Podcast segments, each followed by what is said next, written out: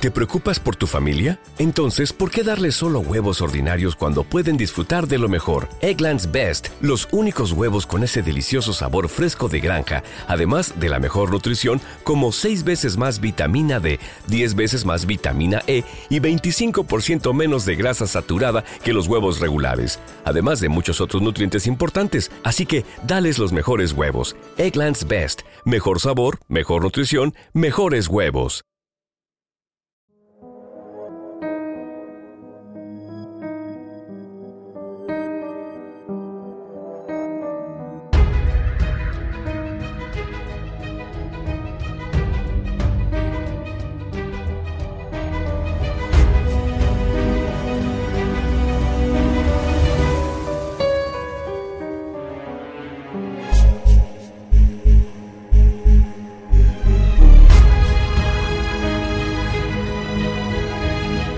El Conde de Montecristo, de Alexandre Dumas.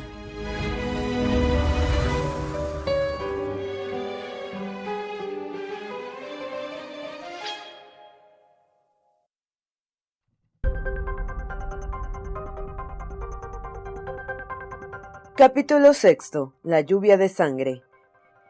Cuando el platero entró en la casa, echó una mirada interrogadora a su alrededor pero nada parecía inspirarle sospechas. Caderus tenía el oro y los billetes entre sus manos. La carconte se mostraba risueña con su huésped lo más amable que podía. Ah, ah, dijo el platero. Parece que temían no haber contado bien. ¿Estaban repasando su tesoro después de mi partida? No, dijo Caderus, pero el acontecimiento que nos ha hecho poseedores de él es tan inesperado que cuando no tenemos a la vista la prueba material creemos estar soñando. El platero se sonrió. ¿Tienen viajeros en su posada? preguntó. No, respondió Caderus. No duerme aquí nadie, estamos muy cerca de la ciudad y nadie se detiene en la posada. Entonces voy a causarles una gran molestia. Usted, oh, de ningún modo. Veamos, ¿dónde me pondrán? En el cuarto de arriba. Pero no es el suyo. Oh, no importa. Tenemos otra cama en la pieza que está al lado de esa. Y apagó la lámpara. Caderus miró asombrado a su mujer. El platero se acercó a un poco de lumbre que había encendido la carconte en la chimenea.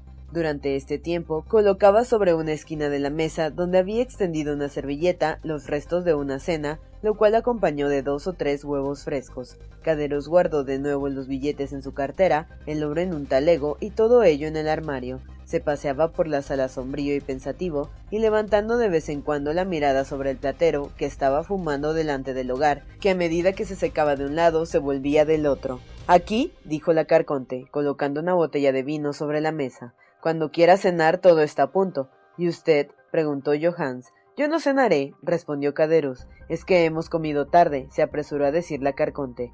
Luego voy a cenar solo, dijo el platero. Nosotros le serviremos, dijo la carconte con una amabilidad que no le era habitual, ni aun con los huéspedes que pagaban. De vez en cuando, Caderus lanzaba a su mujer una mirada rápida como un relámpago. La tempestad continuaba. Oye, oye, dijo la carconte, bien ha hecho a Femí en volver. Lo cual no impide, dijo el joyero, que si durante mi cena se aplaca este temporal, me vuelvo a poner en camino. Este es el Mistral, dijo Caderus dando un suspiro, y me parece que lo tenemos hasta mañana. Oh, tanto peor para los que estén fuera, dijo el platero sentándose a la mesa.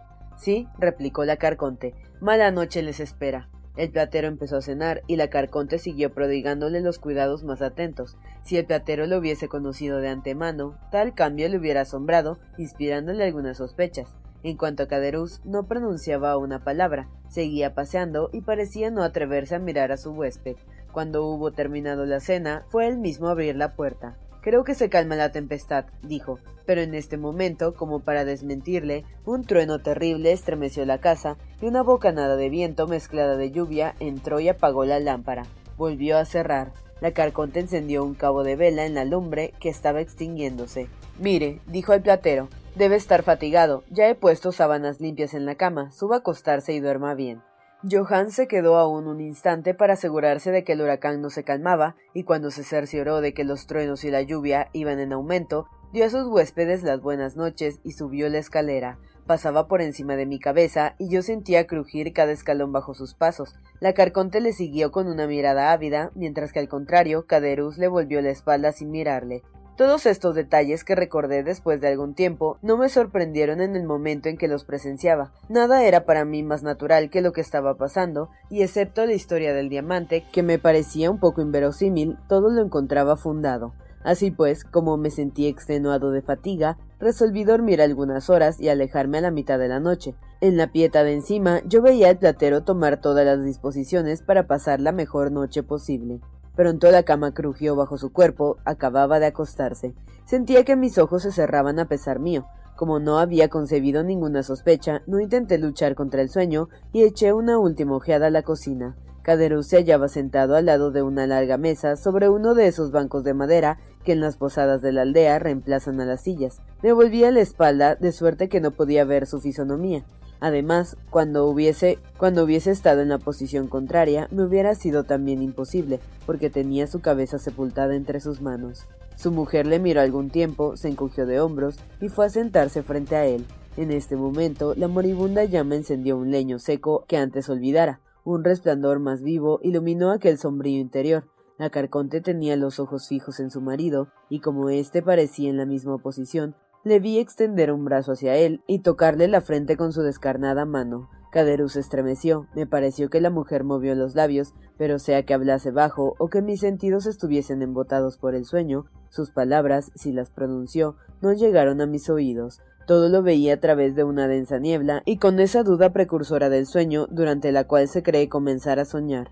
En fin, mis ojos se cerraron y quedé completamente dormido. Me hallaba en lo más profundo de mi sueño cuando fui despertado por un pistoletazo seguido de un terrible grito. Algunos pasos vacilantes resonaron sobre el pavimento del cuarto, y una masa inerte fue a rodar a la escalera justamente encima de mi cabeza. Aún no era yo dueño de mí mismo, oía gemidos, muchos gritos ahogados como los que acompañan a una lucha. Un último grito, más prolongado que los demás y que se trocó en gemido, me sacó completamente de mi letargo. Me incorporé, abrí los ojos que no distinguieron nada en las tinieblas y me llevé las manos a la frente, por la cual me parecía que caía de la escalera una lluvia tibia y abundante. A este espantoso ruido había sucedido un profundo silencio. Oí los pasos de un hombre que andaba sobre la pieza que estaba sobre mi cabeza. Sus pies hicieron crujir la escalera. El hombre descendió a la sala inferior, se acercó a la chimenea y encendió una luz. Era Caderuz. Tenía el rostro pálido y la camisa ensangrentada. Tan pronto como hubo encendido el cabo de vela, subió Caderuz rápidamente la escalera y volvía a oír sus pasos rápidos e inquietos. Al instante volvió a bajar, llevaba en la mano el estuche, se aseguró de que el diamante estaba dentro, dudó en cuál de sus bolsillos lo guardaría y luego, no considerando el bolsillo bastante seguro, lo lió en su pañuelo encarnado y se lo ató al cuello. Luego corrió al armario, sacó de él sus billetes y su oro, metió los unos en el bolsillo de su pantalón y el otro en los del chaquetón, tomó dos o tres camisas y lanzándose hacia la puerta desapareció en la oscuridad.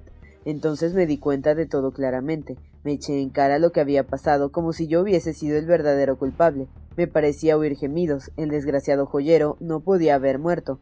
Tal vez socorriéndole estaba en mi poder reparar una parte del mal, no que había hecho, sino que había dejado hacer. Apoyé mi espalda contra una de aquellas tablas tan mal unidas que me separaban de la sala superior. Se dieron las tablas y me encontré ya en la casa. Corrí a tomar la lámpara y me lancé a la escalera. Un cuerpo la atravesaba e impedía el paso. Era el cadáver de la carconte. El pistoletazo que yo oyera había sido disparado sobre ella. Tenía la garganta atravesada de parte a parte y además de su doble herida que sangraba por botones, vomitaba sangre por la boca. Estaba muerta. Salté por encima de su cuerpo y entré en el cuarto. Este ofrecía el más espantoso desorden. Dos o tres muebles tirados por el suelo, las sábanas a que se había agarrado el infeliz platero estaban fuera de la cama. Este estaba tendido con la cabeza apoyada en la pared, nadando en un mar de sangre que salía de tres anchas heridas recibidas en el pecho. En la cuarta había quedado un largo cuchillo de cocina del que no se veía más que el mango. Tomé la segunda pistola, que no se había disparado, sin duda porque la pólvora estaba mojada. Me acerqué al platero. Efectivamente no estaba muerto. Al ruido que hice abrió los ojos, los fijó un momento en mí, movió los labios como si quisiese hablar y expiró. Este espantoso espectáculo me dejó aturdido. Al ver que no podía socorrer a nadie, no experimenté más necesidad que la de huir y me precipité a la escalera lanzando un grito de terror.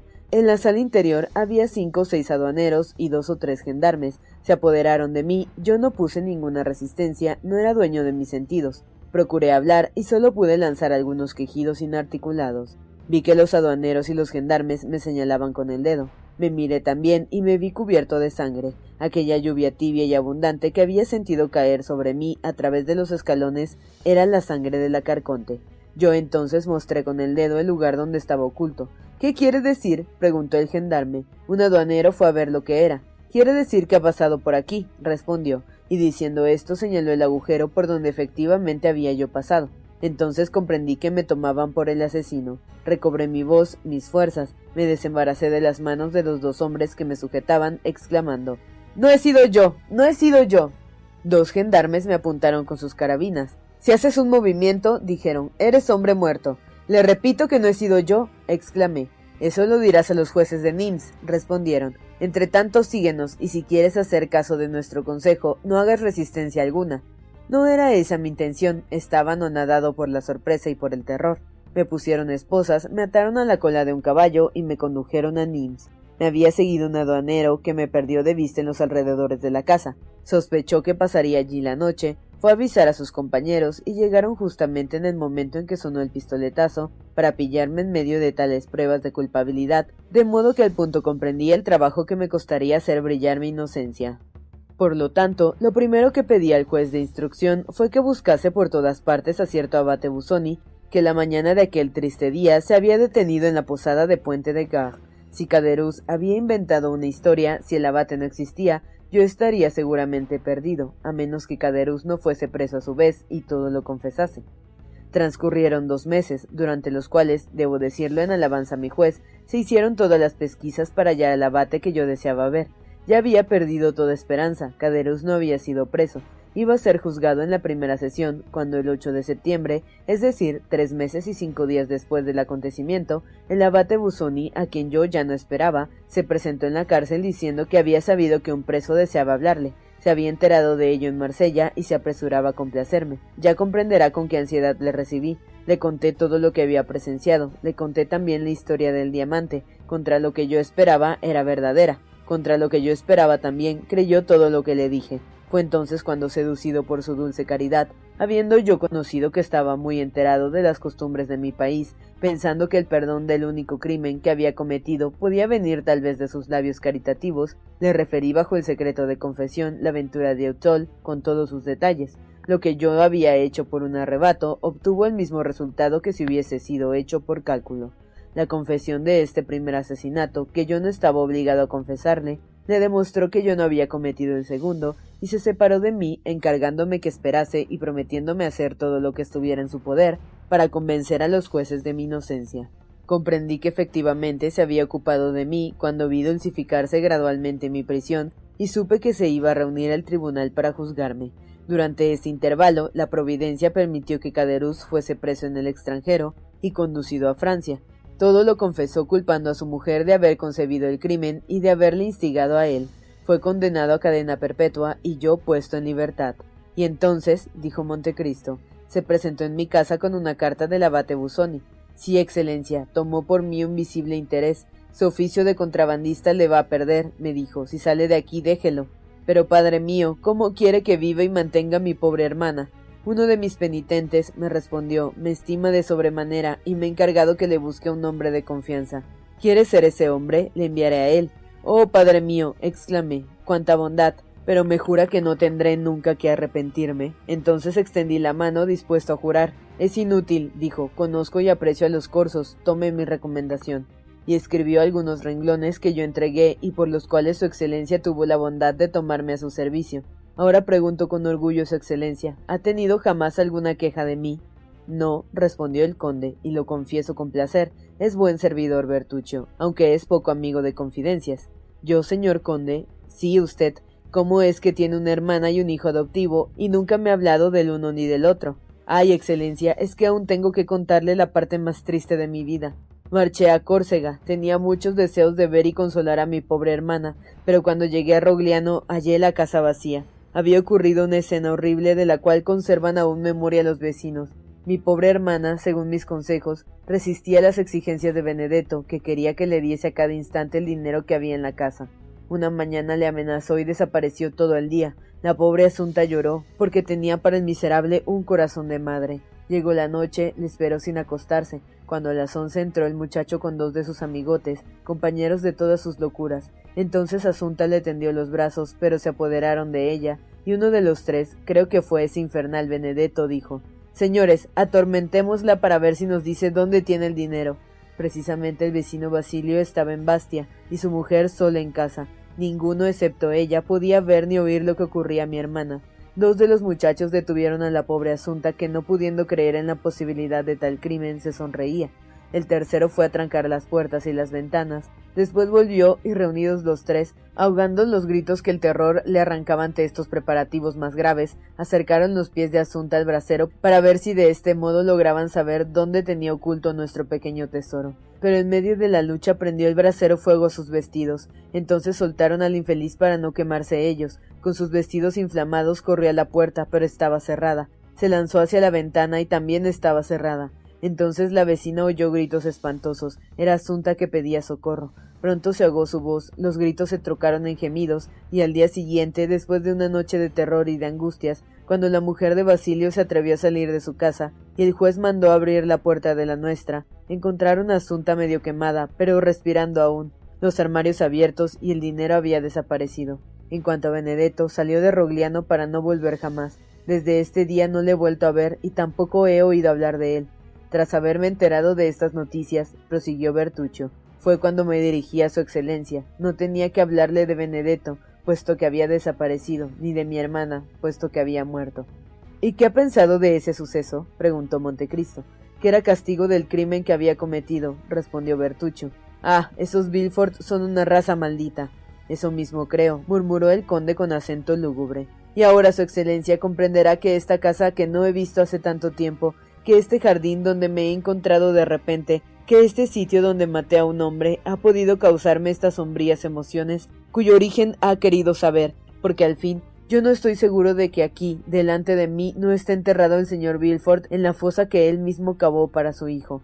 Desde luego todo es posible, dijo Montecristo levantándose del banco donde estaba sentado aun cuando, añadió más bajo, el procurador del rey no ha muerto. El abate Busoni ha hecho bien en enviarle a mí y usted en contarme su historia, porque ya no tendré malos pensamientos respecto a este asunto. En cuanto a ese tan mal llamado Benedetto, ¿no ha procurado saber su paradero ni lo que ha sido de él? Jamás, si yo hubiese sabido dónde estaba en lugar de ir en su busca, hubiera oído de él como de un monstruo. No, felizmente jamás he oído hablar de él. Supongo que habrá muerto. No lo crea, Bertuccio, dijo el conde. Los malos no mueren así, porque Dios parece protegerlos para ser los instrumentos de sus venganzas. Es posible, dijo Bertuccio, pero todo lo que pido al cielo es no volverle a ver jamás. Ahora, continuó el mayordomo bajando la cabeza, ya lo sabe todo, señor conde. Es mi juez en la tierra como Dios lo será en el cielo. ¿No me dirá alguna palabra de consuelo? Tiene razón en efecto, y puedo decirle lo que le diría el abate. Ese a quien ha dado muerte, ese Bilford, merecía un castigo por lo que a usted le había hecho, y tal vez por otra cosa. Benedetto, si vive, servirá, como le he dicho, para alguna venganza divina. Después será castigado a su vez. En realidad, en cuanto a usted, no tiene que echarse en cara más que una cosa. Acúsese de que habiendo salvado la vida de ese niño, no le devolvió a su madre. Ahí está el crimen, Bertuccio. Sí, señor, allí está el crimen, y el verdadero crimen, porque he obrado muy mal en eso. Una vez de vuelta la vida al niño, no tenía más que una cosa por hacer, y era mandarlo a su madre. Mas para eso tenía que hacer pesquisas, llamar la atención, entregarme tal vez, y yo no quería morir. Deseaba la vida por mi hermana, por mi amor propio de salir victorioso de una venganza, y después tal vez deseaba la vida por el mismo amor de la vida. Oh, yo no soy tan valiente como mi hermano. Bertuccio ocultó el rostro entre sus manos y Montecristo fijó sobre él una larga e indefinible mirada después de un instante de silencio que la hora y el lugar hacían todavía más solemnes. Para terminar debidamente esta conversación, que será la última sobre tales aventuras, señor Bertuccio, dijo el conde con un acento de melancolía que no le era habitual. Recuerde bien mis palabras. Varias veces las he oído pronunciar al abate Busoni. Todo mal tiene dos remedios, el tiempo y el silencio. Ahora, señor Bertuccio, déjeme pasear un instante por este jardín. Lo que tanto le afecta a usted, actor de esta terrible escena, será para mí una sensación casi dulce, y que doblará el precio a esta propiedad. Los árboles, señor Bertuccio, no gustan sino porque hacen sombra, y la sombra no gusta porque está llena de fantasmas y visiones. Por lo tanto, he comprado un jardín, creyendo comprar un simple huertecillo rodeado de cuatro tapias y nada más. De repente este huertecillo se trueca en un jardín lleno de fantasmas que no estaban en el contrato. Ahora bien, a mí me agradan los fantasmas. Nunca he oído decir que los muertos hayan hecho en seis mil años tanto daño como los vivos en un solo día. Vuelva a la casa, señor Bertuccio, y duerma tranquilo. Si su confesor en la última hora es menos indulgente que lo fue el abate Busoni, mándeme a llamar, si aún existo en el mundo, y le diré palabras que mecerán dulcemente su alma en el momento en que esté pronto a ponerse en camino para aprender este penoso viaje que llaman la eternidad. Bertuccio se inclinó respetuosamente ante el conde y se alejó dando un suspiro.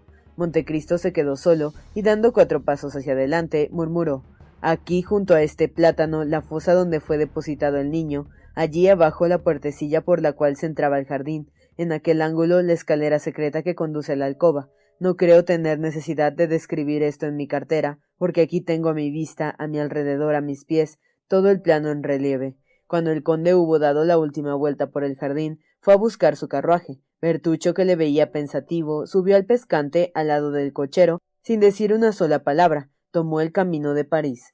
Aquella misma noche, cuando llegó a la casa de los Campos Elíseos, el conde de Montecristo examinó toda la morada como hubiera podido hacerlo un hombre familiarizado con ella ya hace muchos años. Ni una sola vez abrió una puerta por otra, no siguió una escalera o un corredor que no le condujese donde quería ir. Alí le acompañaba en esta revista nocturna. El conde dio a Bertuccio muchas órdenes concernientes al adorno o a la nueva distribución de las habitaciones, y sacando su reloj, dijo al negro son las once y media. Aide no puede tardar en llegar. Ha mandado avisar a las doncellas francesas.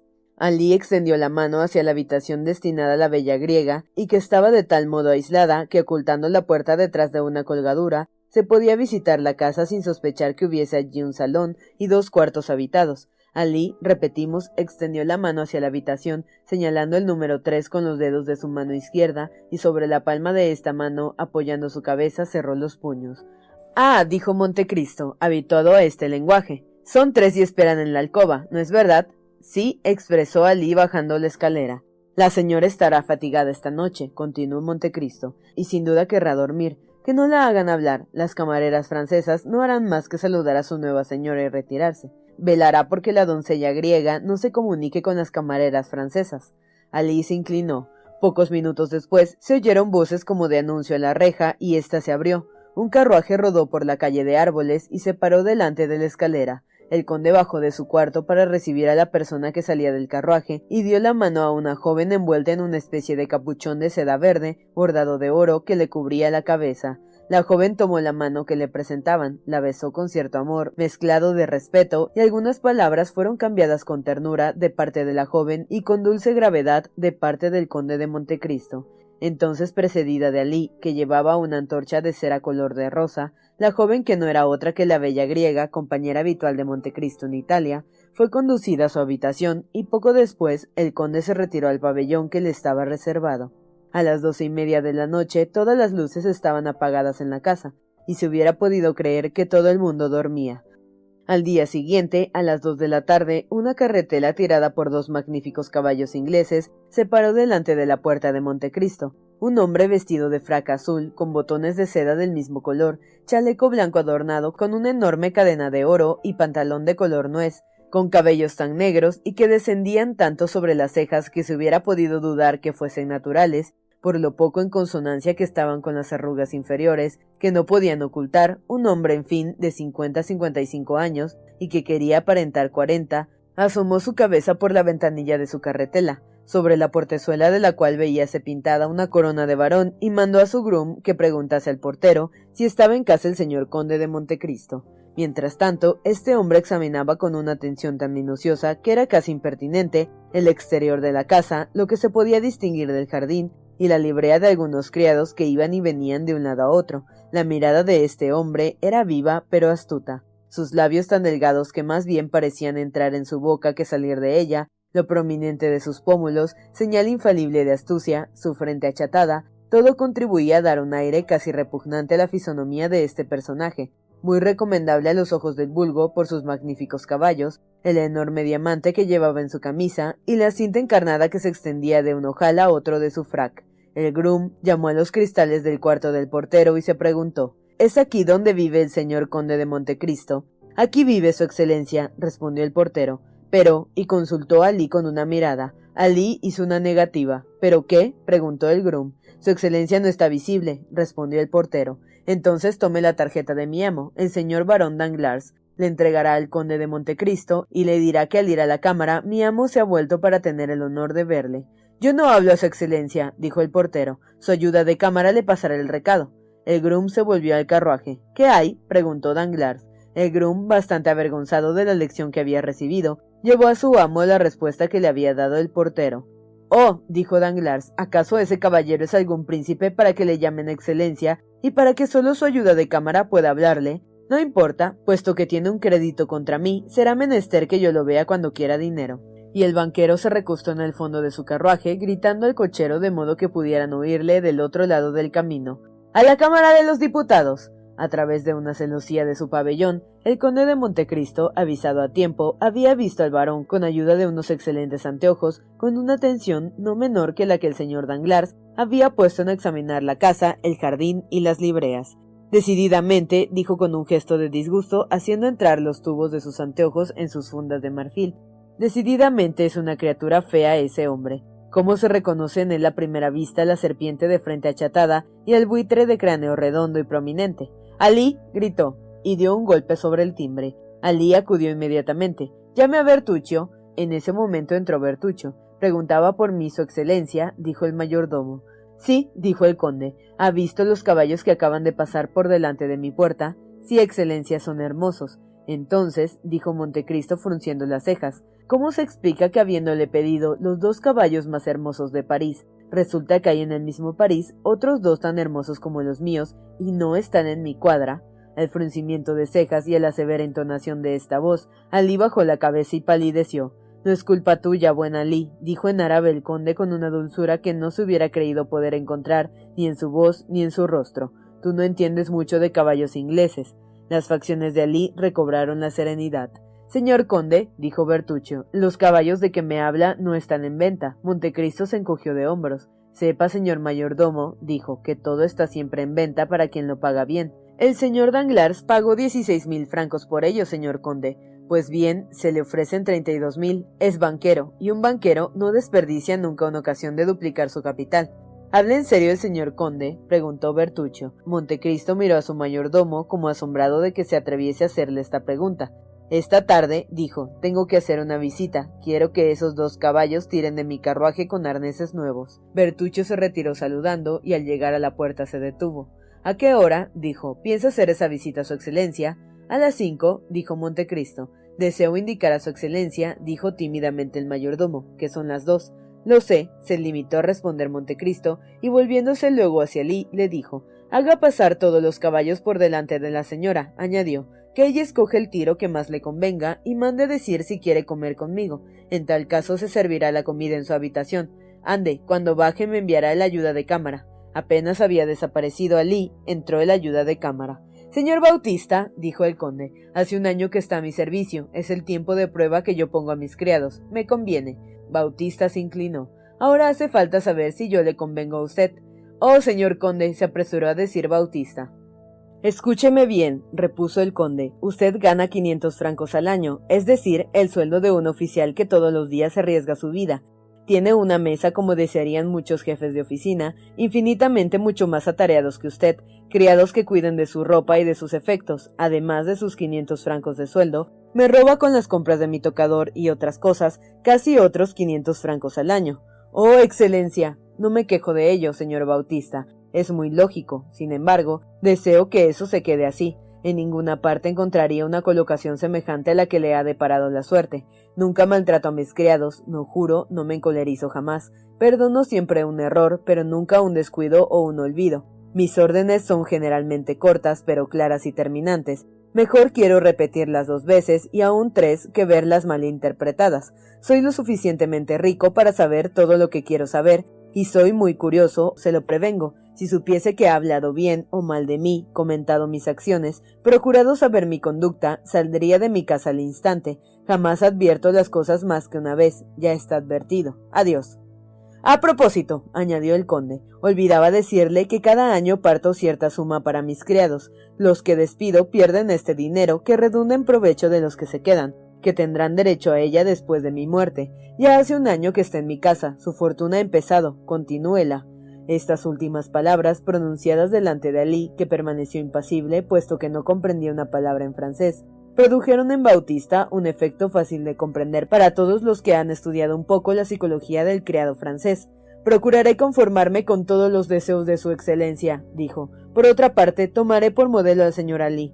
Oh, no, no, dijo el conde con frialdad marmórea. Ali tiene muchos defectos mezclados con sus cualidades. No le tome por modelo, porque Ali es una excepción. No tiene sueldo, no es un criado, es mi esclavo, es mi perro. Si faltase a su deber, no le echaría, le mataría. Bautista abrió desmesuradamente los ojos. Lo duda, dijo Montecristo, y repitió en árabe a Ali las mismas palabras que acababa de decir en francés a Bautista. Ali las escuchó y se sonrió. Luego se acercó a su amo, hincó una rodilla en tierra y le besó respetuosamente la mano. Esta pantomima, que sirvió de lección a Bautista, le dejó sumamente estupefacto. El conde hizo seña de que saliera y Ali que le siguiese. Ambos pasaron a su gabinete y allí hablaron durante un buen rato. A las cinco el conde hizo sonar tres veces el timbre. Un golpe llamaba a Ali, dos a Bautista y tres a Bertuccio. El mayordomo entró. Mis caballos, dijo Montecristo. Ya están enganchados, Excelencia, respondió Bertuccio. ¿Acompañó al señor conde? No, el cochero Bautista y Ali nada más. El conde descendió y vio enganchados a su carruaje los caballos que había admirado por la mañana en el de Danglars. Al pasar junto a ellos, les dirigió una ojeada. Son hermosos realmente, dijo, y has hecho bien en comprarlos, pero ha sido un poco tarde. Excelencia, dijo Bertuccio, mucho trabajo me ha costado poseerlos, y me han costado muy caros. ¿Son por eso menos bellos? preguntó el conde encogiéndose de hombros. Si su excelencia está satisfecho, dijo Bertuccio, no hay nada más que decir. ¿Dónde va su excelencia? A la calle de la Chaussée d'Antin, a la casa del barón de Danglars. Esta conversación tenía lugar en medio de la escalera. Bertuccio dio un paso para bajar él primero. Espere, dijo Montecristo deteniéndole. Necesito un terreno en la orilla del mar, en Normandía, por ejemplo, entre el Havre y Bolonia. Le doy tiempo, como ve. Es preciso que esta propiedad tenga un pequeño puerto, una bahía, donde pueda abrigarse mi corbeta. El buque estará siempre pronto a hacerse a la mar a cualquier hora del día o de la noche que a mí me plazca dar la señal. Se informará en casa de todos los notarios acerca de una propiedad con las condiciones que le he dicho. Cuando sepa algo, irá a visitarla. Si le agrada, la comprará a su nombre. La corbeta debe estar en dirección a Fecamp, ¿no es así? La misma noche que salimos de Marsella la vi darse a la vela. Y el yate tiene orden de permanecer en Martix. Bien, se corresponderá de vez en cuando con los dos patrones que la mandan, a fin de que no se duerman. Y en cuanto al barco de vapor, que está en Chalons, sí, las mismas órdenes que para los otros dos buques. Bien, tan pronto como haya comprado esa propiedad, tendrá entonces postas de diez en diez leguas en el camino del norte y en el camino del mediodía. Su excelencia puede contar conmigo. El conde hizo un movimiento de satisfacción, descendió los escalones, subió a su carruaje que arrastrado al trote del magnífico tiro, no se detuvo hasta la casa del banquero. Danglars presidía una comisión nombrada para un ferrocarril cuando le anunciaron la visita del conde de Montecristo. Por otra parte, la sesión estaba terminando. Al oír el nombre del conde se levantó. Señores, dijo dirigiéndose a sus colegas, de los cuales muchos eran respetables miembros de una a otra cámara. Perdóneme si les dejo así, pero imagínense que la casa de Thompson y French de Roma me dirige un cierto conde de Montecristo abriéndole un crédito ilimitado en mi casa. Es la broma más chistosa que han hecho conmigo mis corresponsales del extranjero. Ya comprenderán, esto me picó la curiosidad. Me pasé esta mañana por la casa del pretendido conde, pues si lo era en efecto, ya se figurarán que no sería tan rico. El señor conde no está visible, respondieron a mis criados. ¿Qué les parece? ¿No son maneras de un príncipe o de una linda señorita las del conde de Montecristo? Por otra parte, la casa situada en los Campos Elíseos me ha causado muy buena impresión. Pero vaya, un crédito ilimitado, añadió Danglars, riendo con su astuta sonrisa. Hace exigente al banquero en cuya casa está abierto el crédito. Tengo deseos de ver a su hombre, no saben aún con quién van a toparse. Dichas estas palabras, con un énfasis que hinchó las narices del varón, se separó de sus colegas y pasó a un salón forrado de raso y oro, del cual se hablaba mucho en la Chaussée d'Antin. Aquí mandó introducir al conde a fin de deslumbrarlo al primer golpe. El conde estaba en pie, contemplando algunas copias de Albano y del Fatore que habían hecho pasar el banquero por originales y que hacían muy poco juego con los adornos dorados y de diferentes colores del techo y de los ángulos del salón. Al oír los pasos de Danglars, el conde se volvió. Danglars saludó ligeramente con la cabeza e hizo señal al conde de que se sentase en un sillón de madera dorado con forro de raso blanco bordado de oro. El conde se acomodó en el sillón. Es el señor de Montecristo a quien tengo el honor de hablar. Y yo, replicó el conde, al señor barón Danglars, caballero de la Legión de Honor, miembro de la Cámara de los Diputados. Montecristo hacía la nomenclatura de todos los títulos que había leído en la tarjeta del barón. Danglars sonrió la puya y se mordió los labios. Discúlpeme, caballero, dijo, si no le he dado el título con que me ha sido anunciado, pero bien lo sabe. Vivo en tiempo de un gobierno popular y soy un representante de los intereses del pueblo. Es decir, respondió Montecristo, que conservando la costumbre de hacerse llamar varón, ha perdido la de llamar conde a los otros. Ah, tampoco lo hago conmigo, respondió cándidamente Danglars, me han nombrado varón y hecho caballero de la Legión de Honor por algunos servicios, pero ha renunciado a sus títulos como hicieron otras veces los señores de Montmorency y de Lafayette. Ah, ese es un buen ejemplo, caballero. No tanto, replicó Danglars desconcertado, pero ya comprenderá por los criados. Sí, sí, se llama Monseñor para los criados, para los periodistas caballero y para los del pueblo ciudadano. Son matices muy aplicables al gobierno constitucional. Lo comprendo perfectamente. Danglars se mordió los labios, vio que no podía luchar con Montecristo en este terreno y procuró hacer volver la cuestión al que le era más familiar. Señor conde, dijo el banquero inclinándose, he recibido una carta de aviso de la casa de Thompson y French. Oh, señor barón, permítame que le llame como hacen sus criados. Es una mala costumbre que he adquirido en países donde hay todavía varones precisamente porque ya no se conceden esos títulos. Me alegro mucho, así no tendré necesidad de presentarme yo mismo, lo cual siempre es embarazoso. Decía que había recibido una carta de aviso. Sí, respondió Danglars, pero le confieso que no he comprendido bien el significado del mismo. Bah. Y aún había tenido el honor de algunas explicaciones. Diga, señor barón, le escucho, y estoy pronto a contestarle. Esta carta, repuso Danglars, la tengo aquí según creo, y registró su bolsillo. Sí, aquí está. Esta carta abre el señor conde de Montecristo un crédito ilimitado contra mi casa. Y bien, señor barón, ¿qué es lo que no entiende? Nada, caballero, pero la palabra ilimitado, que tiene, no es francesa, ya comprende que son anglosajones los que le escriben. Oh, desde luego, caballero, y en cuanto a la sintaxis, no hay nada que decir. Pero no sucede lo mismo en cuanto a la contabilidad. ¿Acaso la casa de Thompson y French? preguntó Montecristo con el aire más sencillo que pudo afectar. No es completamente sólida en su concepto, señor varón. Diablo, esto me contraría de sobremanera, porque tengo algunos fondos colocados en ella. Ah, completamente sólida, respondió Danglars con una sonrisa burlona. Pero en el sentido de la palabra ilimitado, en negocios mercantiles es tan vago. Como ilimitado, ¿no es verdad? dijo Montecristo. Justamente, caballero, eso quería decir. Ahora bien, lo vago es la duda, y según dice el sabio, en la duda abstente.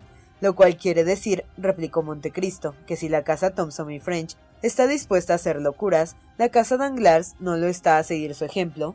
¿Cómo, señor conde? Sí, sin duda alguna, los señores Thompson y French efectúan los negocios sin cifras, pero el señor Danglars tiene un límite para los suyos. Es un hombre prudente, como decía hace poco.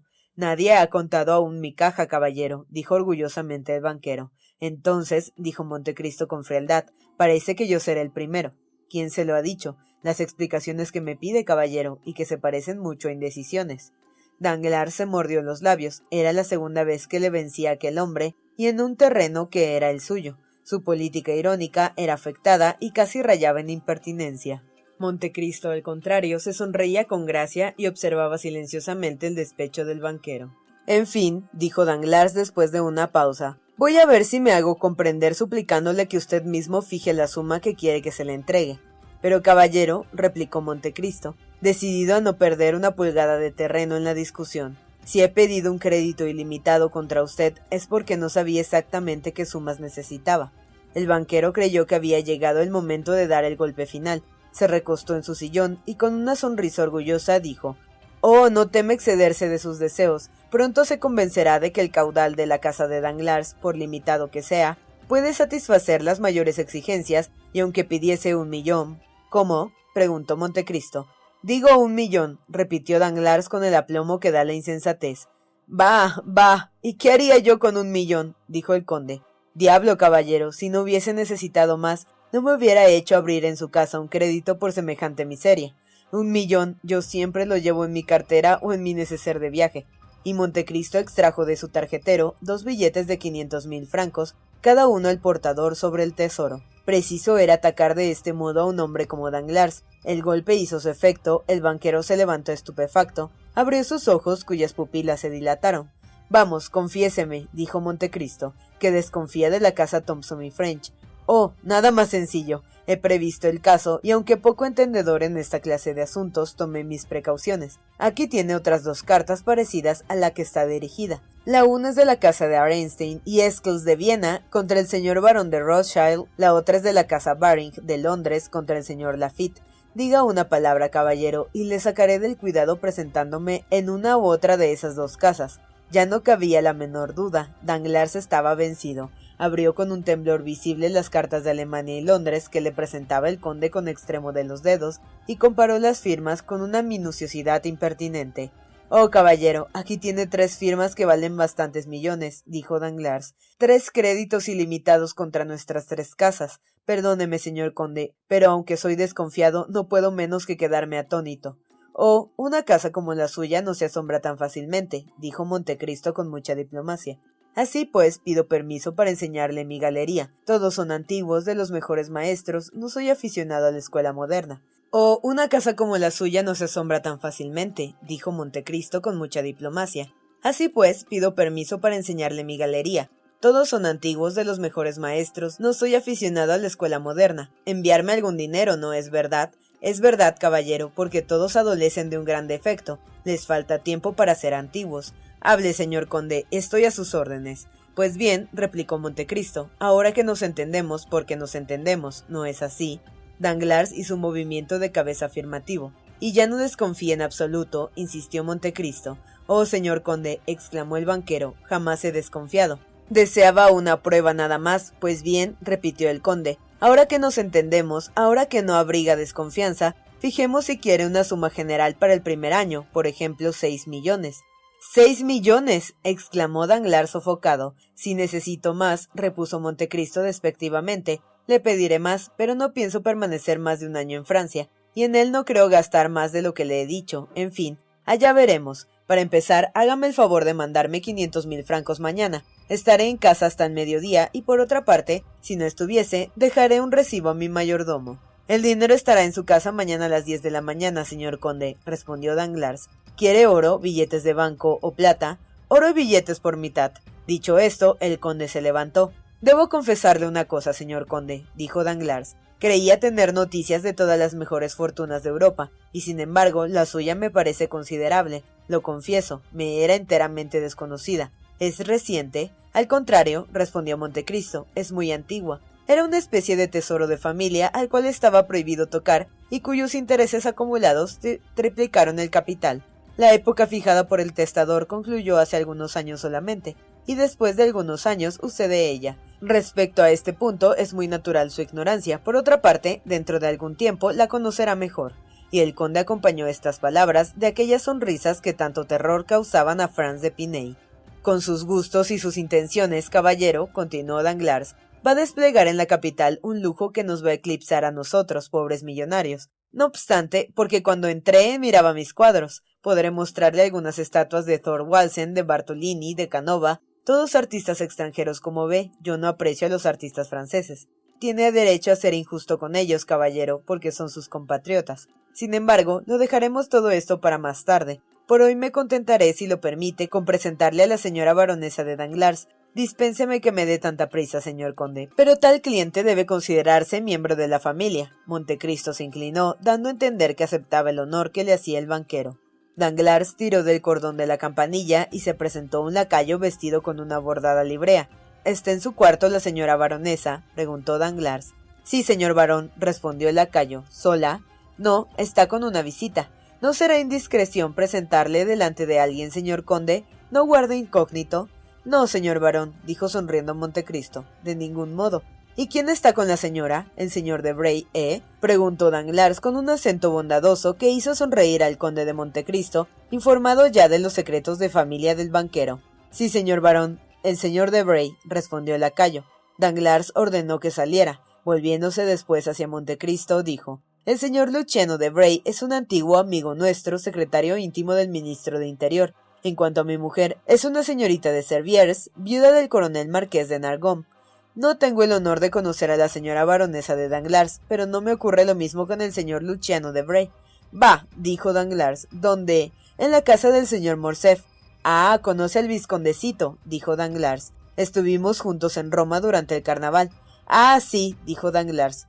He oído hablar de una aventura singular con bandidos en unas ruinas. Salió de ellas milagrosamente. Creo que la contó a mi mujer y a mi hija cuando regresó de Italia. La señora baronesa espera a estos señores, exclamó el lacayo asomándose a la puerta. Paso delante de usted para enseñárselo, y yo le sigo, dijo Montecristo. El varón seguido del conde atravesó un sinfín de habitaciones notables por su pesada suntuosidad y por su fastuoso mal gusto. Llegó hasta una perteneciente a la señora Danglars. Esta sala octógona, forrada de raso de color rosa, con colgaduras de muselina de las Indias, los sillones de madera antigua, dorados y forrados también de telas antiguas, en fin, dos lindos pasteles en forma de medallón, en armonía con el resto de la habitación, hacían que ésta fuese la única de la casa que tenía algún carácter. Es verdad que no estaba incluida en el plano general trazado por el señor Danglars y su arquitecto, una de las mejores y más eminentes celebridades del imperio, cuya decoración habían dispuesto la baronesa y Luciano de Bray. Así pues, el señor Danglars, gran admirador de lo antiguo, según lo comprendía el directorio, despreciaba mucho esta coqueta sala, donde por otra parte no era admitido a no excusar su presencia introduciendo a algún amigo, la señora Danglars, cuya belleza podía aún ser citada a pesar de sus treinta y siete años, se hallaba tocando el piano mientras Luciano de Bray, sentado delante de un velador, hojeaba un álbum. Luciano había tenido ya tiempo de contar a la baronesa cosas relativas al conde, ya sabe el lector cuán admirados quedaron todos durante el almuerzo en casa de Alberto, y cuánta impresión dejó en el ánimo de los convidados el conde de Montecristo, pues esta impresión aún no se había borrado de la imaginación de Debray y los informes que había dado a la baronesa lo demostraban de un modo muy notorio. La curiosidad de la señora Danglars, excitada por los excitada por los antiguos detalles dados por Alberto de Morcerf y los nuevos por Luciano, había llegado a su colmo. Así pues, este arreglo de piano y de álbum no era más que una de esas escenas de mundo con las cuales se cubren las más fuertes preocupaciones. La baronesa recibió al señor Danglars con una sonrisa, cosa que no solía hacer. En cuanto al conde, recibió en respuesta a su saludo una ceremoniosa pero al mismo tiempo graciosa reverencia. Luciano, por su parte, cambió con el conde un saludo de conocido a medias y con Danglars una demanda de intimidad. Señora baronesa, dijo Danglars, Permita que le presente al señor conde de Montecristo, dijo Danglars, dirigido a mí por uno de mis corresponsales de Roma con las mayores recomendaciones. Solo una palabra tengo que decir. Acaba de llegar a París con la intención de permanecer aquí un año y de gastarse seis millones. Esto promete una serie de bailes y de comidas en las cuales espero que el señor conde no nos olvidará como tampoco nosotros le olvidaremos en nuestras pequeñas fiestas. Aunque la presentación fuese hecha con bastante grosería, es tan raro que un hombre venga a gastarse a París en un año la fortuna de un príncipe que la señora Danglars lanzó al conde una ojeada que no dejaba de expresar cierto interés. ¿Y ha llegado caballero? preguntó la baronesa. Ayer por la mañana, señora. ¿Y viene según costumbre del fin del mundo? Solamente de Cádiz, señora. O viene en una estación espantosa. París está detestable en verano. No hay, no hay bafles, ni reuniones, ni fiestas. La ópera italiana está en Londres, la ópera francesa en todas partes, excepto en París, y en cuanto al teatro francés, en ninguna. No nos queda para distraernos más que algunas desgraciadas carreras en el campo de Marte y en Satori. ¿Hará comer, señor conde? Yo, señora, dijo el conde, haré todo lo que se haga en París si tengo la dicha de encontrar a alguien que me enseñe las costumbres francesas. ¿Le gustan los caballos, señor conde? He pasado una parte de mi vida en Oriente, señora, y los orientales, bien lo sabe, no aprecian más que dos cosas en el mundo la nobleza de los caballos y la hermosura de las mujeres. Ah, señor conde, dijo la baronesa sonriéndose, hubiera debido anteponer las mujeres a los caballos. Ya ve, señora, que tenía mucha razón cuando le dije hace un momento que deseaba un preceptor, un amigo que me pudiese instruir en las costumbres francesas. En aquel momento entró la camarera favorita de la señora Danglars y acercándose a su señora le dijo unas palabras al oído. La señora Danglars palideció. Imposible, dijo. Es la pura verdad, señora, respondió la camarera. Puede creerme con toda seguridad. La señora Danglars se volvió hacia su marido. ¿Es cierto, caballero? le preguntó. ¿Qué señora? preguntó Danglars visiblemente agitado. Lo que dice mi camarera. ¿Qué dice? No lo sabe, lo ignoro completamente. Pues bien, dice que cuando mi cochero fue a enganchar mis caballos, no los encontró en la cuadra. ¿Qué significa esto? Señora, dijo Danglars, escúcheme. Oh, ya le escucho, caballero, porque tengo curiosidad de saber lo que va a decir. Estos señores serán testigos. Señores, el señor Danglars tiene diez caballos en las cuadras, y entre estos diez hay dos que son míos, dos caballos preciosos, los más hermosos de París. Ya los conoce, señor de Bray. Mis caballos tordos. Pues bien, en el momento en que la señora de Villefort me pide un carruaje, y yo se lo prometo para ir al bosque, no aparecen los caballos. El señor Danglars habrá encontrado quien le haya dado unos miles de francos más de su precio y los habrá vendido. Ah, infames especuladores. Los caballos eran demasiado vivos, señora, respondió Danglars. Apenas tenían cuatro años, siempre estaban temiendo por usted. Eh, caballero, dijo la baronesa, bien sabe que hace un mes que tengo a mi servicio el mejor cochero de París, a no ser que también lo haya vendido con los caballos. Amiga mía, ya encontraré otros iguales, más hermosos aún si los hay, pero caballos que sean mansos, tranquilos, que no me inspiren ninguna clase de temor. La baronesa se encogió de hombros con profundo desprecio. Danglars no pareció percibir este gesto más que conyugal, y volviéndose hacia Montecristo dijo En verdad lamento no haberle conocido antes, señor conde. ¿Está montando su casa? Sí, dijo el conde. Se los habría propuesto. Imagínese que los he dado por nada, pero como le he dicho, quería deshacerme de ellos. Son caballos para un joven. Se lo agradezco mucho, dijo el conde, pero esta mañana he comprado unos bastante hermosos. Mírelo, señor de Bray. ¿Usted qué tiende de ello? Mientras de Bray se acercaba a la ventana, Danglars se acercó a su mujer. Figúrese, señora, le dijo en voz baja, que vinieron a ofrecerme por los caballos un precio exorbitante. No sé quién es el loco que quiere arruinarse y me ha enviado esta mañana un mayordomo, pero el caso es que he ganado dieciséis mil francos. No se ponga de mal humor. Le daré cuatro mil y dos mil a Eugenia. La señora Danglars dirigió a su marido otra mirada despectiva. ¡Oh, Dios mío! exclamó Debray. ¿Qué? preguntó la baronesa. Si no me engaño, son sus caballos, sus propios caballos en el carruaje del conde. ¡Mis caballos tordos! exclamó la señora Danglars y se lanzó hacia la ventana. Es verdad, dijo. Danglars estaba estupefacto. Es posible, dijo Montecristo fingiendo asombro. Es increíble, murmuró el banquero. La baronesa dijo unas palabras al oído de Debray, que se acercó a su vez a Montecristo. La baronesa le pregunta en cuánto le ha vendido su marido ese tiro de caballos. No sé, dijo el conde. Es una sorpresa que me ha dado mi mayordomo, y que me ha costado treinta mil, treinta mil francos según creo. Debray fue a llevar esta respuesta a la baronesa. Danglars estaba tan pálido y desconcertado que el conde fingió tener piedad de él. Ya ve, le dijo, cuán ingratas son las mujeres. Este obsequio de parte suya no ha conmovido a la baronesa. Ingrata no es la palabra, loca debiera decir. Pero ¿qué quiere? Siempre se desea lo que fastidia. Así pues, lo mejor que puede hacer, señor barón, es no volver a hablar una palabra del asunto. Este es mi parecer, pero puede hacer lo que le parezca. Danglars no respondió. Preveía en su próximo porvenir una escena desastrosa. Ya se habían arrugado las cejas de la señora baronesa, y cual otro Júpiter olímpico presagiaba una tempestad. Debray, que la oía ya empezar a rugir, dio una excusa cualquiera y se despidió. Montecristo, que no quería incomodar de ninguna manera el enojado matrimonio, saludó a la señora Danglars y se retiró, entregando al varón a la cólera de su mujer. Bueno, dijo Montecristo retirándose, he conseguido lo que quería. Tengo en mis manos la paz del matrimonio y de un solo golpe voy a adquirir el corazón del varón y el de la baronesa. Qué dicha. Más aún no he sido presentado a la señorita Eugenia Danglars, a quien hubiera deseado conocer. Pero, añadió con aquella sonrisa que le era peculiar, estoy en París y me queda mucho tiempo. Otro día será. Dicho esto, el conde montó en su carruaje y volvió a su casa.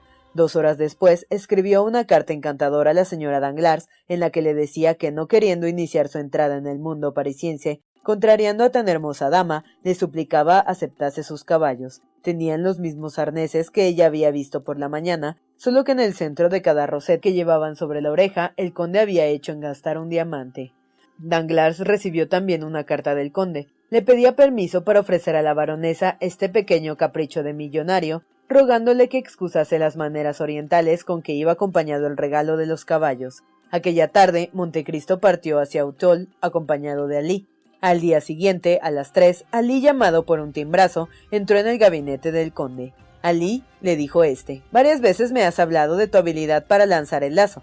Alí hizo una señal afirmativa y se irguió con orgullo.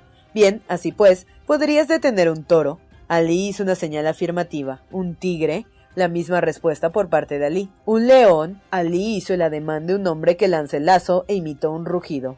Bien, comprendo, dijo Montecristo. Has cazado leones. Alí hizo un orgulloso movimiento de cabeza. Pero detendrás en su carrera dos caballos desbocados. Alí se sonrió. Pues bien, escucha, dijo el conde. Dentro de poco pasará por aquí un carruaje tirado por dos caballos tordos, los mismos que yo tenía ayer. Es preciso que a todo trance le detengas delante de mi puerta. Alí bajó a la calle y trazó delante de la puerta una raya sobre la arena. Después volvió y mostró la raya al conde, que le había seguido con la vista. Este le dio dos golpecitos en el hombro, era su modo de dar las gracias a Lee. Luego el negro fue a fumar en pipa la esquina que formaba la casa, mientras que Montecristo volvía a su gabinete. A las cinco, es decir, a la hora en que el conde esperaba el carruaje, su rostro presentaba señales casi imperceptibles de una ligera impaciencia. Se paseaba en una sala que daba a la calle, aplicando el oído por intervalos y acercándose de cuando en cuando a la ventana, por lo cual descubrió a Lee arrojando bocanadas de humo, con una regularidad que demostraba que el negro estaba dedicado enteramente a esta importante ocupación. De pronto se oyó un ruido lejano, pero se acercaba con la rapidez del rayo. Después apareció una carretela, cuyo cochero quería en vano detener los caballos que avanzaban furiosos, con las crines erizadas, más bien saltando con impulsos insensatos que galopando. En la carretera, una joven y un niño de siete a ocho años estaban abrazados. Tan aterrados estaban que habían perdido hasta las fuerzas para gritar. Hubiera bastado una piedra debajo de la rueda o un árbol en medio del camino para romper el carruaje que crujía. Iba por medio de la calle y se oían en ésta los gritos de terror de los que le veían acercarse. De repente, Ali tira su pipa, saca de su bolsillo el lazo, lo lanza, envuelve en una triple vuelta las manos del caballo de la izquierda, se deja arrastrar tres o cuatro pasos por la violencia del impulso, pero al cabo cae sobre la lanza, que rompe y paraliza los esfuerzos que hace el caballo, que quedó en pie para continuar su carrera. El cochero aprovecha este momento para saltar de su pescante, pero ya Ali había agarrado las narices del segundo caballo con sus dedos de hierro, y el animal, relinchando de dolor, cae convulsivamente junto a su compañero.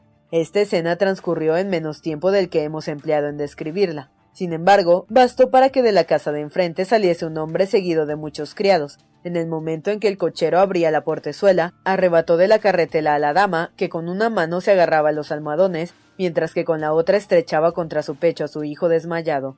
Montecristo los llevó a un salón y los colocó sobre un canapé. No tema nada, señora, dijo, está a salvo. La mujer volvió en sí y por respuesta le presentó su hijo con una mirada más elocuente que todas las súplicas. En efecto, el niño estaba desmayado. Sí, señora, comprendo, dijo el conde examinando al niño. Pero tranquilícese, nada le ha sucedido, solo el miedo ha embargado sus sentidos. Oh, caballero, exclamó la madre, no dice eso para tranquilizarme. Mire cuán pálido está. Hijo mío, Eduardo, ¿no contestas a tu madre? Ah, caballero, envía a buscar un médico. Doy mi fortuna a quien me devuelva a mi hijo. Montecristo hizo con la mano un movimiento para tranquilizar a la desolada madre, y abriendo un cofre sacó de él un frasco de cristal de Bohemia que contenía un licor rojo como la sangre y del que dejó caer una sola gota sobre los labios del niño. Este, aunque sin perder la lividez de su semblante, abrió los ojos. Al ver esto, la alegría de la madre no tuvo límites. ¿Dónde estoy? exclamó. ¿Y a quién debo tanta felicidad después de una prueba tan cruel? Esta señora, respondió Montecristo, en casa del hombre más dichoso por haber podido evitarle un pesar. Oh, maldita curiosidad la mía. Todo París hablaba de esos magníficos caballos de la señora Danglars, y he tenido la locura de querer probarlos. ¿Cómo? exclamó el conde con una sorpresa admirablemente fingida. ¿Son esos los caballos de la baronesa? Sí, señor. ¿La conoce? Tengo el honor de conocerla y mi alegría es doble por haberle salvado del peligro que les han hecho correr, porque ese peligro es a mí a quien puede atribuir. Había comprado ayer estos caballos al varón, pero la baronesa pareció sentirlo tanto que se los envié ayer suplicándole que los aceptase de mi mano. Entonces es usted el conde de Montecristo de quien tanto me ha hablado Herminia. El mismo, el mismo, dijo el conde. Yo, caballero, soy Eloísa de Villefort. El conde saludó como si se pronunciara delante de él un nombre enteramente desconocido. Oh, cuán reconocido le quedará el señor Villefort, repuso Eloísa, porque en realidad él le debe nuestras dos vidas. Seguramente sin su generoso criado nuestro hijo y yo habríamos muerto. Ah, señora, aún me estremezco al pensar en el peligro que ha corrido. Oh, yo espero que me permita recompensar debidamente la acción de ese hombre. Señora, dijo Montecristo, no me eche a perder a Lee, se lo ruego, ni con alabanzas ni con recompensas. Son vicios que no quiero yo que adquiera. Ali es mi esclavo, salvándole la vida me sirve y su deber es servirme. Pero ha arriesgado su vida, exclamó la señora de Villefort, a quien este tono de superioridad impresionó profundamente. Yo he salvado la suya, señora, respondió Montecristo. Por consiguiente me pertenece. La señora de Villefort se calló. Tal vez reflexionaba acerca de aquel hombre que a primera vista causaba una impresión tan profunda en todas las personas. El conde contempló al niño, al que su madre cubría de besos. Era flaco, blanco como los niños de pelo rojo, y sin embargo, un bosque de cabellos cubría su frente y cayendo sobre sus hombros adornaban su rostro y aumentaban la vivacidad de sus ojos, llenos de malicia y de juvenil maldad. Su boca apenas sonrosada era ancha y de delgados labios, sus facciones anunciaban doce años de edad por lo menos. Su primer movimiento fue desembarazarse de los brazos de su madre para ir a abrir el cofre del que el conde había sacado el frasco de elixir. Después, sin pedir permiso a nadie, como un niño acostumbrado a hacer todos sus caprichos, se puso a destapar todos los frascos. No toques ahí, amiguito, dijo vivamente el conde de Montecristo. Algunos de esos licores son peligrosos, no solamente al beberlos, sino al respirar su olor. La señora de Villefort palideció y detuvo el brazo de su hijo, al que atrajo hacia sí pero calmado su temor, echó sobre el cofre una rápida pero expresiva mirada que al conde no pasó inadvertida. En este momento entró Alí. La señora Bilford hizo un movimiento de alegría y llamando al niño le dijo Eduardo, mira a este buen servidor, es un valiente porque ha expuesto su vida por detener los caballos que nos arrastraban y el carruaje que iba a romperse. Dale gracias porque probablemente, a no ser por él, los dos habríamos perdido la vida. El niño entreabrió la boca y volvió desdeñosamente la cabeza. Es muy feo, dijo. El conde se sonrió, como si el niño acabase de realizar una de sus esperanzas. En cuanto a la señora de Villefort, respondió a su hijo con una moderación que no hubiera sido seguramente del gusto de Juan Santiago Rousseau si el pequeño Eduardo se hubiese llamado Emilio. Mira, dijo en árabe el conde Ali, esta señora dice a su hijo que te dé gracias por la vida que ha salvado de los dos, y el niño responde que eres muy feo. Ali volvió su inteligente cabeza un instante y miró al niño sin expresión aparente, pero un ligero estremecimiento de su mano demostró a Montecristo que el árabe acababa de ser herido en el corazón. Caballero, preguntó la señora de Villefort levantándose. ¿Es esta su morada habitual? No, señora, respondió el conde. Es una especie de parador que he comprado. Vivo en los Campos Elíseos número 30, pero veo que está perfectamente repuesta y que desea retirarse. Acabo de mandar que enganchen esos caballos a mi carruaje. Y allí, este muchacho tan feo, dijo al niño sonriendo, va a tener el honor de conducirles a su casa, mientras que su cochero quedará aquí cuidando de la reparación del carruaje, y una vez terminada esta, uno de mis tiros de caballos le volverá a conducir directamente a la casa de la señora Danglars. Pero, dijo la señora de Villefort, no me atreveré a ir con esos mismos caballos.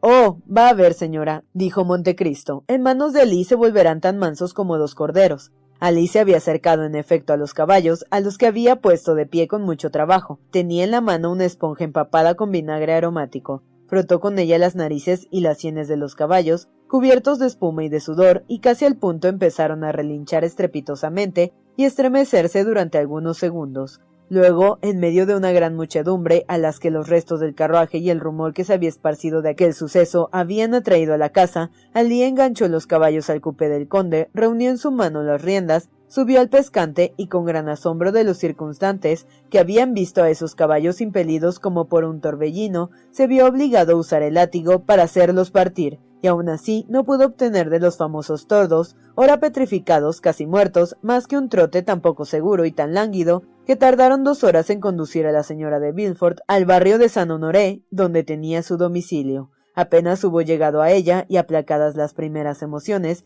escribió el siguiente billete la señora de Danglars.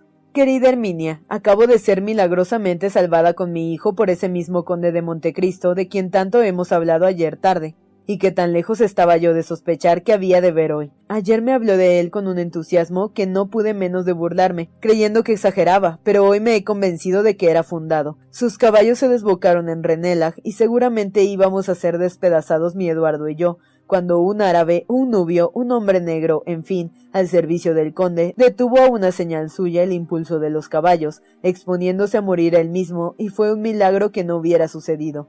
Entonces acudió el conde, nos llevó a Eduardo y a mí a su casa, e hizo volver en sí Eduardo. En su propio carruaje fui conducida a su casa. El suyo se lo enviarán mañana. Encontrará bastante débiles a los caballos después de este incidente. Están como atontados, diríanse que no podían perdonarse a sí mismos haberse dejado domar por un hombre. El conde me encarga que le diga que dos días de reposo y por todo alimento cebada los repondrán del todo. Ah, Dios mío, no le doy gracias por mi paseo y cuando lo reflexiono es una ingratitud el guardarle rencor por los caprichos de sus caballos, porque a uno de esos caprichos debo el haber visto al conde de Montecristo, y el ilustre extranjero me parece un hombre muy curioso y tan interesante que quiero estudiarle a toda costa, aunque tuviese que dar otro paseo al bosque con sus mismos caballos. Eduardo ha sufrido el accidente con un valor maravilloso, se desmayó pero sin lanzar un grito y tampoco derramó después una lágrima. Aún me dirá que me sigue el amor materno, pero en este cuerpo tan débil y delicado hay un alma de hierro. Nuestra querida Valentina me da mil recuerdos para su hija Eugenia, y yo le abrazo de todo corazón. Eloísa de Bilford. Postdata. Procure que yo pueda ver en su casa de cualquier modo que sea a ese conde de Montecristo. Quiero absolutamente volverle a ver. Por otra parte, acabo de obtener del señor de Villefort que le haga una visita. Espero que se la devolverá. Aquella noche, el suceso de Utzol era el tema de todas las conversaciones. Alberto se lo contaba a su madre, Chateau Renaud en el Jockey Club, Debray en el salón del ministro, Bouchamp también hizo el conde la galantería de poner en su periódico un párrafo que ensalzó al conde poniéndole a la altura de un héroe. En fin, esta acción le valió a Montecristo la admiración y el interés de todas las mujeres de la aristocracia. Muchas personas fueron a inscribirse en casa de la señora de Villefort a fin de tener derecho a renovar su visita en tiempo útil y oír entonces de su boca todos los detalles de esta pintoresca aventura. En cambio, al señor de Villefort, como había dicho Eloísa a su amiga la señora Danglars, se puso un pantalón negro, frac de igual color, chaleco y corbata blancos, guantes amarillos y subió a su carretela que le condujo aquella misma tarde a la puerta de la casa del número 30 de los Campos Elíseos.